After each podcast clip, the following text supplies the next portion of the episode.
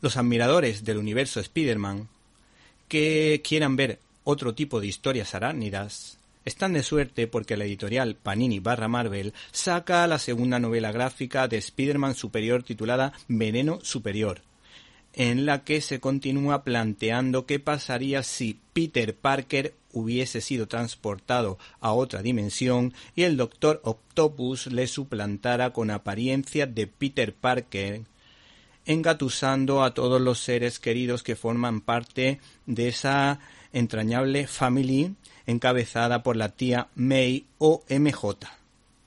Y de alguna manera este cómic responde o trata de responder a las siguientes preguntas. ¿Qué es lo que se esconde detrás de este misterio? ¿Peter ha muerto o todavía hay una posibilidad de vencer a Mr. Pulpo? ¿Por qué Flash Thompson va vestido con el traje o la indumentaria?